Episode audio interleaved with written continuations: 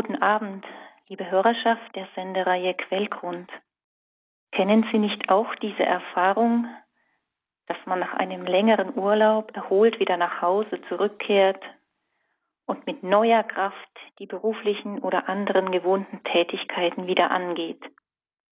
Und wie schnell ist der erste Schwung vorbei und man sehnt sich wieder nach Urlaub, einer Unterbrechung des Alltags. Der Alltag hat uns wieder, so sagen wir doch, und meinen damit, dass das alltägliche Leben mit seinen kleinen und großen Herausforderungen uns wieder ganz in Anspruch genommen hat. Wir sprechen auch vom grauen Alltag und meinen damit das Glanzlose, das Gewohnte, das sich Wiederholende, das Banale, das der Alltag so mit sich bringt und dem wir uns doch zeitweise zumindest gerne wieder entziehen wollen. Da ist also einerseits der Alltag, der den größten Teil unseres Lebens ausmacht und auf der anderen Seite uns unserem Leben Form und Struktur gibt. Wenn wir das Leben Jesu genauer betrachten, dann sehen wir, dass er da nicht anders, dass es da nicht anders war. Jesus lebte auf dieser Erde 30 Jahre lang, ein ganz verborgenes Leben, von dem im Evangelium nichts weiter übermittelt ist. Nur drei Jahre lang zeigte er sich und wirkte in der Öffentlichkeit. 30 Jahre, damals gemessen an der Lebenserwartung eine sehr lange Zeit. So führte er ein für die Außenwelt unscheinbares Leben. Warum war das so? Diese Frage stellte sich auch der Karmelit, der französische Karmelit Pater Maria Eugen.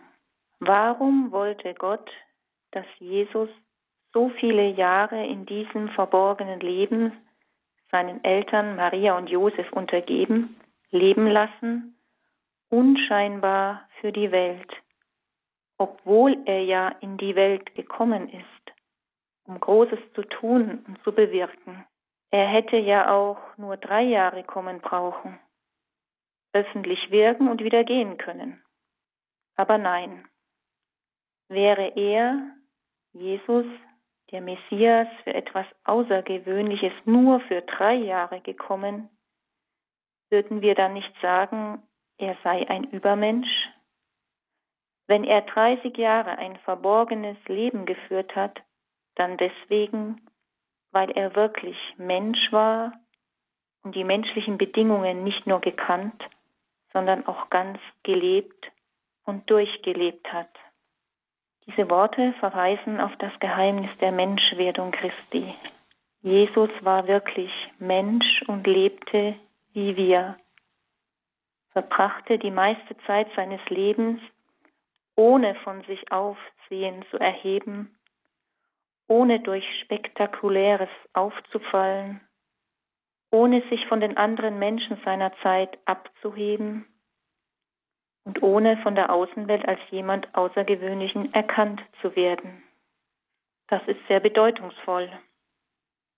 Im Lukas-Evangelium ist von Nazareth, wo Jesus dieses zurückgezogene Leben verbracht hat, nur ganz kurz eine Erwähnung. Da heißt es, nachdem Maria und Josef alles dem Gesetz des Herrn gemäß erfüllt hatten, kehrten sie nach Galiläa zurück, in ihre Stadt Nazareth.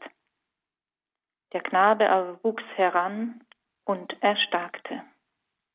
Richten wir also uns unseren Blick zunächst mal auf das Leben der heiligen Familie in Nazareth.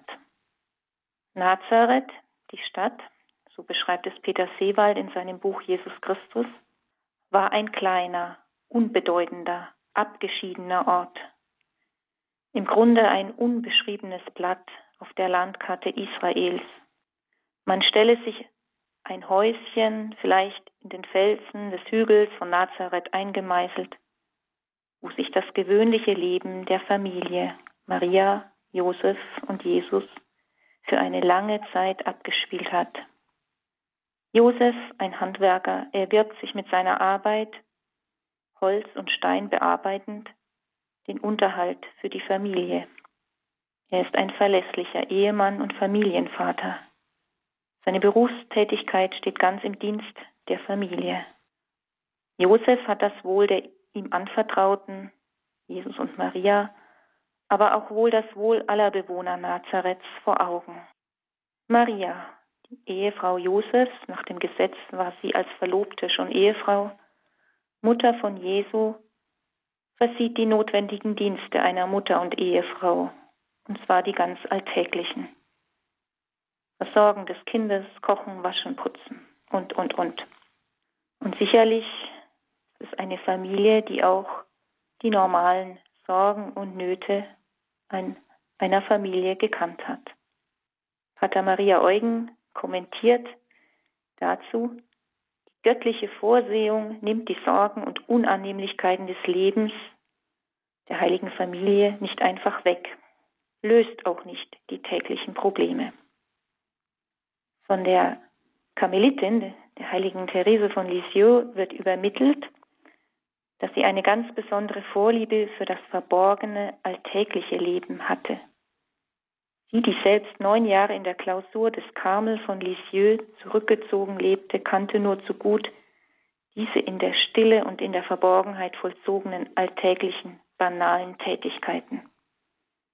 Ordnung machen, kehren und so weiter. So hatte sie auch einen unverstellten Blick auf das Leben von Maria und Josef, Sie gibt zu, dass sie die Legenden, die sich um Maria und Josef ranken, nicht leiden konnte. In ihrem Gedicht Warum ich dich liebe, Maria, heißt es in einer Strophe. Wie war in Nazareth, o Jungfrau, schlicht dein Leben. In Armut und Entsagung floss es still dahin. Nicht sollten Wunder und Ekstasen dich erheben. Verborgen sein, das liebt der seligen Königin. Pater Maria Eugen ergänzt dazu, dass es der heiligen Therese gefiel, auf die täglichen Enttäuschungen, die wohl auch die Familie, heilige Familie betrafen, zu bestehen. Und so stellt er sich vor, zum Beispiel, dass man die Arbeit von Josef nicht richtig bezahlte oder ihm Vorwürfe machte oder es kam zu Streitigkeiten mit den Nachbarn. Und es gab sicherlich die sympathischen und die weniger sympathischen Leute, mit denen man es zu tun hatte. Und wenn man auf schlechte Menschen stieß, dann hatte man sie zu ertragen und tat keine Wunder, um diese zu beseitigen. Und dennoch lag dem Dasein der heiligen Familie ein verborgener Glanz inne. Die väterliche Fürsorge Josefs, seine Arbeit und die mütterliche Güte und Sanftheit Marias taten das ihre, um den Alltag mit allen Herausforderungen zu gestalten. Das Evangelium lässt durchscheinen, in welcher Atmosphäre Maria und Josef lebten. Sie lebten in einer Atmosphäre der unvergleichbaren Gnade. Ja, was heißt das? Blicken wir zunächst auf Maria. Vom Engel wird ihr, vom Erzengel Gabriel wird ihr zugesagt, sie ist voll der Gnade. Sie weiß, Maria weiß um ihre Gnade, die Fülle der Gnade, aber ist sie sich denn dessen wirklich bewusst, dass diese Gnade unvergleichbar größer ist als die gewöhnliche Gnade, mit der ein Mensch beschenkt wird? Die Fülle der Gnade, die sie empfangen hat, drückt sich auch darin aus, dass sie nur ein einziges Verlangen hat, und zwar in Verbindung, in Einheit mit Gott zu leben. Sie sieht ganz von sich ab, verliert sich nicht in Belanglosigkeiten, richtet ihren Blick auf das Wesentliche, auf ihr Kind, Jesus, Gott und Mensch. Aber, so meint Pater Maria Eugen, selbst in dieser stetigen Gottverbundenheit gibt es keine genauen Klarheiten, keine konkreten Erleuchtungen. Sie und Josef leben in der Dunkelheit des Glaubens. Sie haben beide eine gewisse Erfahrung der Gaben des Heiligen Geistes, wissen aber nicht, was genau in naher Zukunft geschehen würde. Verbum absconditum. Verborgenes Wort. Und schauen wir auch genauer auf Josef, dann lässt sich erahnen, dass sein inneres Leben in Nazareth ganz von der Gegenwart Marias geprägt war. Die Zuneigung von Maria und Jesus spenden ihm Trost. Er kann sich glücklich wähnen, denn er besitzt die Jungfrau und das Kind Jesus. Zwischen ihnen herrscht ein Fließen der Gnade, die Gnade der göttlichen Einheit. Und schon die erste Begegnung zwischen Maria und Josef war eine Begegnung der Gnade, und dabei blieb es. Zwischen ihnen gab es einen Austausch der Gnade, eine gewisse Intimität, aber nicht so, als wären beide nur innerlich gesammelt. Nein, es ist eine sprechende Intimität. Sie verbringen die Abende gemeinsam, sie unterhalten sich, sie geben das, was sie geben können, eben ein Austausch. Das gleiche gilt für Jesus.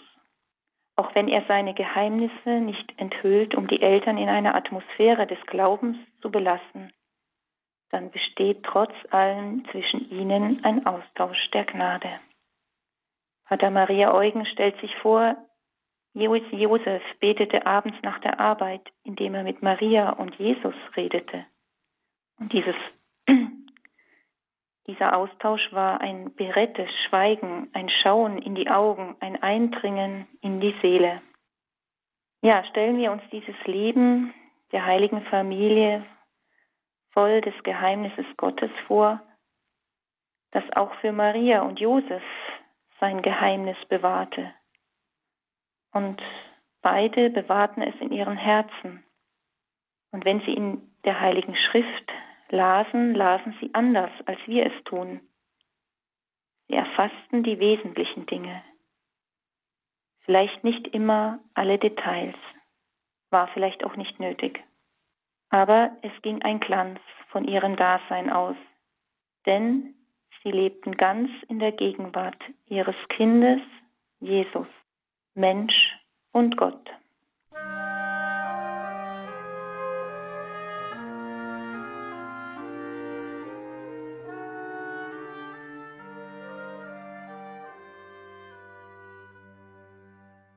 Ja, liebe Hörer, Sie werden vielleicht mit Recht einwerfen. Ja, Maria und Josef hatten eine besondere Gnade, um ihren Alltag zu leben. In ihrem Leben ging trotz Verborgenheit ein besonderer Glanz aus. Aber wie ist es mit uns, wir, die wir nicht so begnadet sind? Wie können wir dieses innige Verhältnis zu Gott, zu Jesus leben? Das ist ein guter Einwand, entgegnet Pater Maria Eugen. Bestimmt, dass wir nicht die Fülle der Gnade besitzen, die Maria schon von ihrer Empfängnis an geschenkt bekam. Von Anfang an ist sie ohne Sünde gewesen, das heißt, auf menschlicher Ebene ist alles in Maria auf Gott hin orientiert.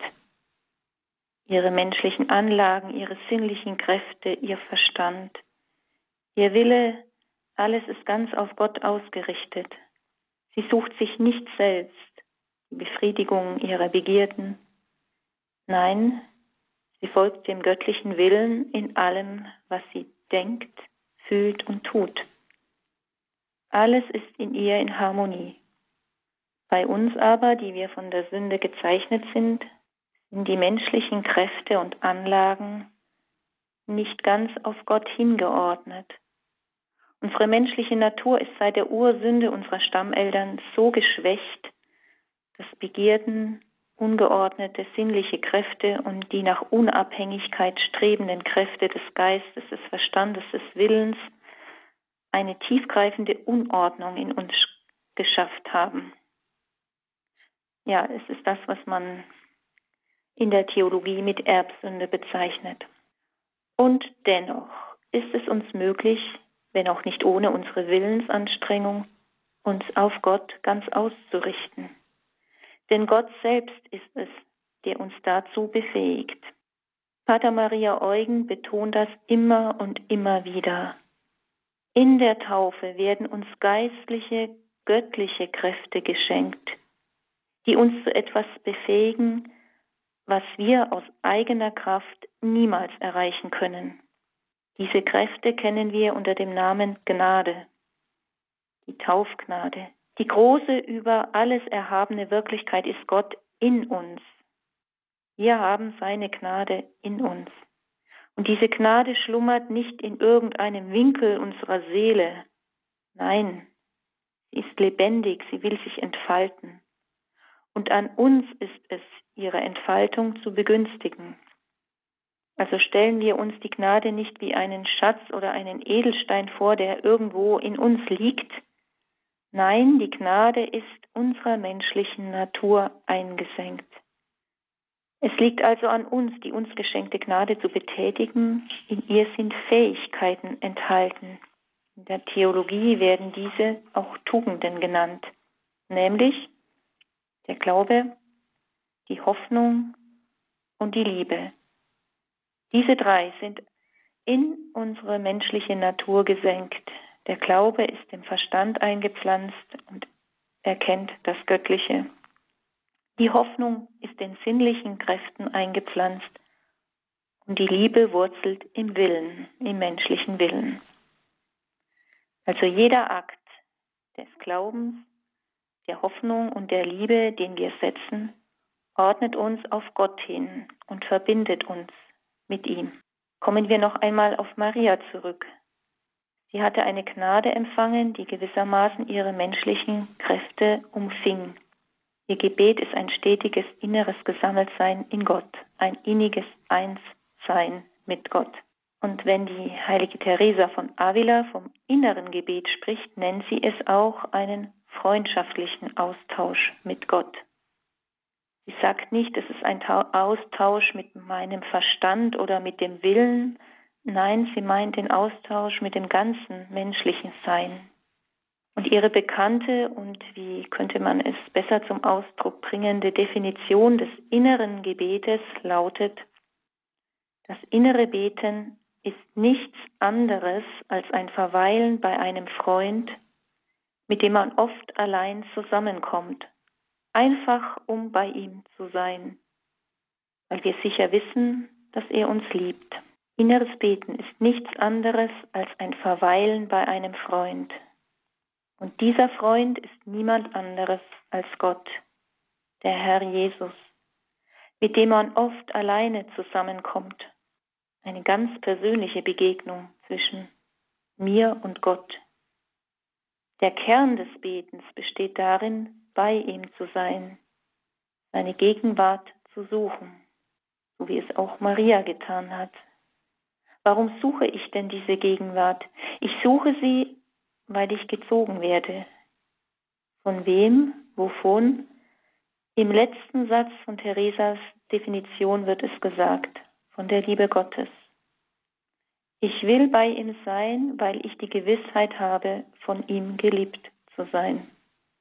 Und das ist mehr als nur eine Gebetshaltung, die ich mir aussuche, sondern es ist Gott selbst, der die Initiative ergreift, damit ich überhaupt beten kann. Er weckt in uns die Sehnsucht nach ihm. Und wenn wir also wirklich diese Sehnsucht und diesen Willen haben, beten zu wollen, dann können wir sicher sein, dass ein erster wesentlicher Schritt schon getan ist, und zwar von der Seite Gottes. Er zieht uns innerlich schon an sich. Gebet ist immer etwas Dynamisches, das in Gott seinen Ursprung, aber auch sein Ziel hat und uns in diese Bewegung hineinnimmt. Es ist wahrlich nichts Kleines, Enges, sondern etwas Großes, das uns weitet, das unser Herz weitet und öffnet für das Göttliche. Innere Gebet ist ein Verweilen bei Gott, mit Gott, wie zwei Personen, die in einem Raum sein können, zwei Freunde, ein Ehepaar. Um mit Gott zu sein, braucht es oft keine Worte. Es genügt einfach, füreinander da zu sein. So stellte sich das auch Pater Maria Eugen vor in der heiligen Familie. Sie waren einfach füreinander da. Gebet, so sagt es die heilige Teresa, ist ein Austausch der Liebe, nicht der Worte. Wir Menschen sind es nicht gewohnt, bei Gott ohne Worte und absichtslos in die Stille zu gehen. Wir wollen lieber sprechen. Man fühlt sich wohler, wenn man einen Dialog führt, seine persönlichen Anliegen vorbringt, um etwas bittet, da hat man zumindest den Eindruck, etwas zu tun, aktiv zu sein, nicht seine Zeit zu verlieren. Aber um in das innere Gebet, das Verweilen vor Gott einzutreten, muss man das alles lassen. Still werden, seine geistigen Antennen die Gegenwart Gottes ausrichten. Nicht unbedingt etwas sagen, um Gottes Wirken zu ermöglichen, sondern sich von ihm anziehen lassen, verwandeln lassen, ihm unsere Zeit zu überlassen, die ihm ja letztlich auch gehört. Und das ist nicht unbedingt einfach, weil wir überhaupt nicht daran gewöhnt sind. Da stellt sich auch noch die Frage, was man denn diese ganze Zeit des inneren Betens da machen soll.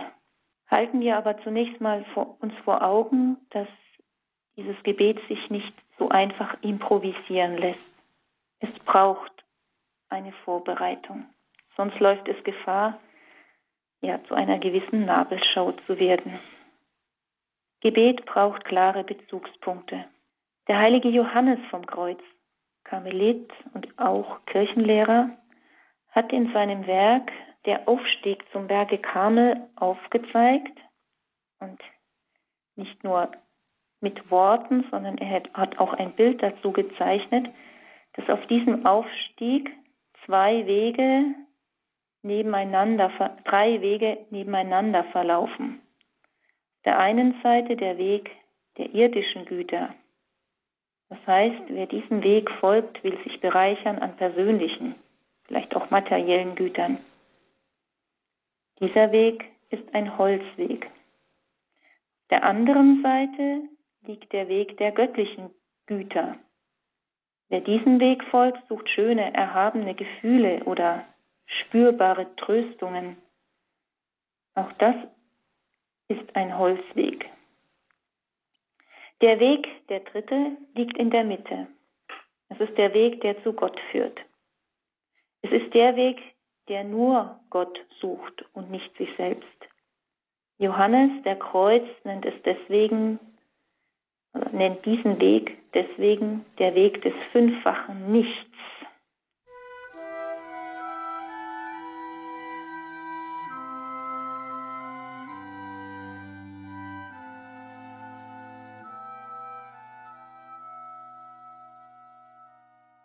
Dieser Weg des fünffachen Nichts, so wie wir es in diesem Lied gerade gehört haben, in einer dunklen Nacht, ist eigentlich nur die Liebe, die in mir brennt, die einzige Richtschnur, bedeutet, dass dieses Gebet, dieser Weg dieses Gebetes verlangt, dass wir uns von uns selber absehen und Gottes Wirken zulassen.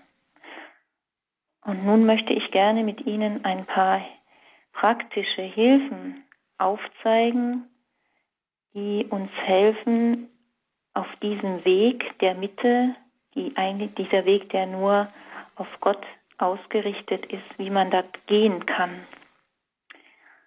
Ja, in einem ersten Schritt ist es zunächst mal wichtig, dass man seine Beschäftigungen, seine Alltagsbeschäftigung beiseite lässt für eine bestimmte Zeit, um sich zu sammeln auf das Wichtigste, auf das Wesentliche, das heißt auf Gott, der in mir wohnt. Dazu ist es immer gut, sich einen Ort zu suchen, an dem meine äußeren Sinne zur Ruhe kommen. Es muss nicht immer gleich eine Kirche sein. Es ist natürlich schön, wenn man diese Gelegenheit hat.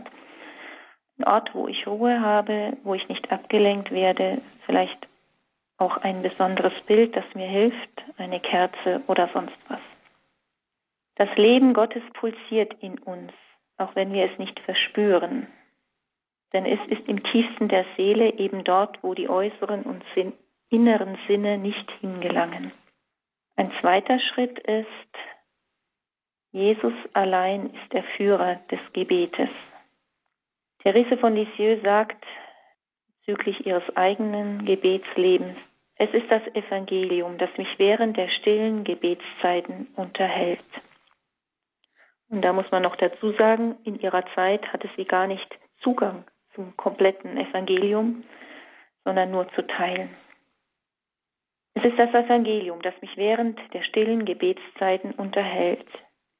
Öffnen wir das Evangelium, lesen wir eine Passage langsam, nicht zu viel auf einmal, lassen wir diese Passage auf uns wirken. Versuchen wir die Botschaft herauszulesen und vor allem die Gedanken Jesu zu entdecken, seine Reaktionen und in seine Gegenwart eintauchen. Es geht weniger darum, dass man darin jetzt etwas Neues lernt in dieser Textstelle oder dass man danach trachtet, Erleuchtungen zu haben oder dass man jetzt unbedingt aus dieser Stelle den Willen Gottes für einen persönlich erkennen will. Das wird Gott zum rechten Zeitpunkt uns wissen lassen. Nein, es geht darum, die Gegenwart Gottes zu suchen. Der dritte Schritt ist, wenn wir einmal begonnen haben, am besten auch die Augen schließen. Das ist der praktische Hinweis von Teresa von Avila. Werden wir erleben, wie Ablenkungen uns immer wieder verhindern, unsere Gedanken auf Gott zu richten. Es, so sagt Teresa von Avila, es ist, sind wie Mücken, die unablässig um den Kopf surren. Jedes Mal, wenn man zu beten beginnt, erhöhen sie ihr Surren, um einen aus der Sammlung zurückzuholen. Das ist das Normale. Wir würden heute sagen, geht ein inneres Kino in uns los und es ist schwierig, das in Schach zu halten. Das ist eine Realität, die auch mit unserer Menschlichkeit zusammenhängt, weil unsere inneren äh, Anlagen, Verstand, äh, der ist nicht dafür ausgerichtet, allein nur, der braucht irgendeine Aktivität, der muss an irgendwas denken, unsere Vorstellung muss irgendwie aktiv sein, das ist normal. Wir sollen nur diesen Zerstreuungen oder Ablenkungen nicht absichtlich nachgehen, aber sie werden immer wieder kommen, diese Zerstreuungen. Wir sollen diese nicht mit Gewalt dagegen angehen, sondern sie eigentlich eher positiv gebrauchen. Also jedes Mal, wenn ich sozusagen eine Zerstreuung habe, wende ich mich, sage ich Nein innerlich und wende mich wieder Gott zu und sage wieder Ja zu Gott. Letztlich helfen uns solche Zerstreuungen auch zu einer demütigen Haltung, denn sie erinnern uns daran, dass wir in uns eine Gebrochenheit tragen und dass wir immer die Hilfe Gottes nötig haben. Also es soll uns nicht entmutigen, sondern es soll uns eher ermutigen, wenn wir immer wieder andere Gedanken haben und diese Gedanken immer wieder Gott darbringen und ihm sagen, ich brauche deine Hilfe. Der vierte Schritt ist, alles geht ineinander über letztendlich, Jesus mit dem Herzen anzuschauen, das Zentrum des Gebetes. Teresa von Avila sagt, keine großartigen Meditationen über den göttlichen Erlöser, noch Überleg Überlegungen, noch erhabene Betrachtungen, sondern ihn anblicken und jetzt wieder das Evangelium hernehmen, eine Passage anzulesen, zu betrachten. Zum Beispiel die Begegnung der Samariterin am Brunnen. Stellen wir uns vor, wie war das? Und bleiben wir bei diesen Gedanken und wenn das nicht möglich ist, dann einfach Jesus im Glauben anschauen. Der Glaube selbst ist das, was uns mit Gott verbindet. Dieser Glaube, der lebendige Glaube, ist ein Kontakt mit Gott und letztendlich auch die Grundlage unseres Gebetes.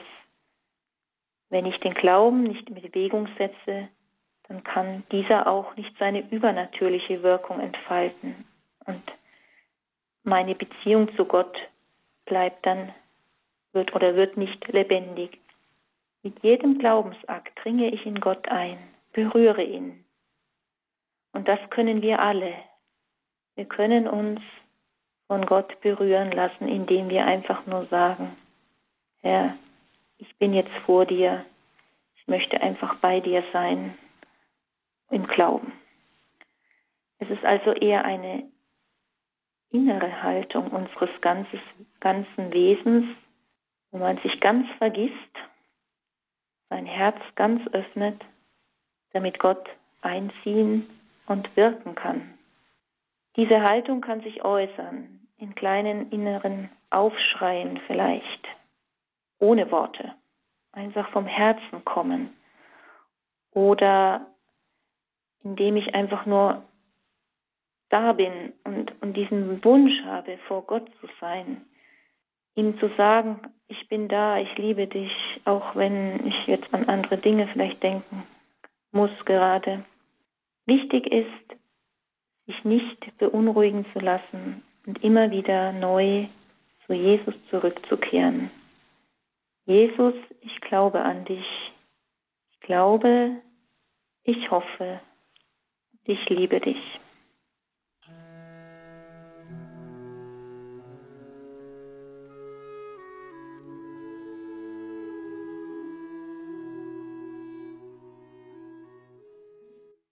Dieses innere Verweilen im Glauben, in der Hoffnung und in der Liebe ist das, was uns auf Gott ausrichtet, das, was uns mit ihm vereint. Und daraus entspringt ein innerer Friede, eine innere Ausgeglichenheit und Harmonie, die auch ausstrahlen kann auf all das, was wir denken, tun, fühlen und auch einen Einfluss hat auf unser gewöhnliches, alltägliches Leben hat. Wir wissen alle, dass in unserem Alltag nicht alles glatt läuft. Es gibt Enttäuschungen, Ärger, Antipathien und so weiter. Und manchmal haben wir den Wunsch, wir würden gerne etwas Außergewöhnliches vollbringen, Flügel haben, die Zeit und den Raum zu überwinden. Aber wir wissen, dem ist nicht so. Und so war es auch nicht für die heilige Familie. Maria, Josef und Jesus. Das Leben von Nazareth war ein verborgenes, ein alltägliches Leben mit den gleichen einfachen Tätigkeiten, den täglichen Vorkommnissen, mit einer gewissen Monotonie. Und im Vertrauen und in der Verbundenheit mit Gott haben sie das getan, was ihnen aufgetragen war, ohne sich weiter darum zu kümmern, was die anderen davon denken. Und was auch unseren Alltag einen Glanz verleihen kann, ist eben dieses stetige sich ausrichten wollen nach Gott, nach seiner Gegenwart im Gebet und das zu tun, was uns aufgetragen ist, in aller Einfachheit und Demut. Im Gewöhnlichen finden wir unseren Platz, an dem wir Gott einen Dienst erweisen und uns auch heiligen. Außergewöhnliche Dinge werden wir erst dann vollbringen, wenn Gott es von uns will. Und um noch einmal auf den Anfang der Sendung zurückzukommen, Zeiten, in denen, mal, in denen man gerne mal seinen Alltag unterbrechen möchte, sind auch gut für das innere Gebet und förderlich. Einen anderen Ort, eine andere Umgebung aufzusuchen für eine längere Zeit, zum Beispiel an Besinnungstagen, Tage der Stille oder Exerzitien teilzunehmen, das vertieft das Gebetsleben auch im Alltag und hilft, die täglichen Gebetszeiten besser durchzuhalten und auch in den alltäglichen Anforderungen. Und das wünsche ich Ihnen allen. Gott segne Sie. Bis zum nächsten Mal.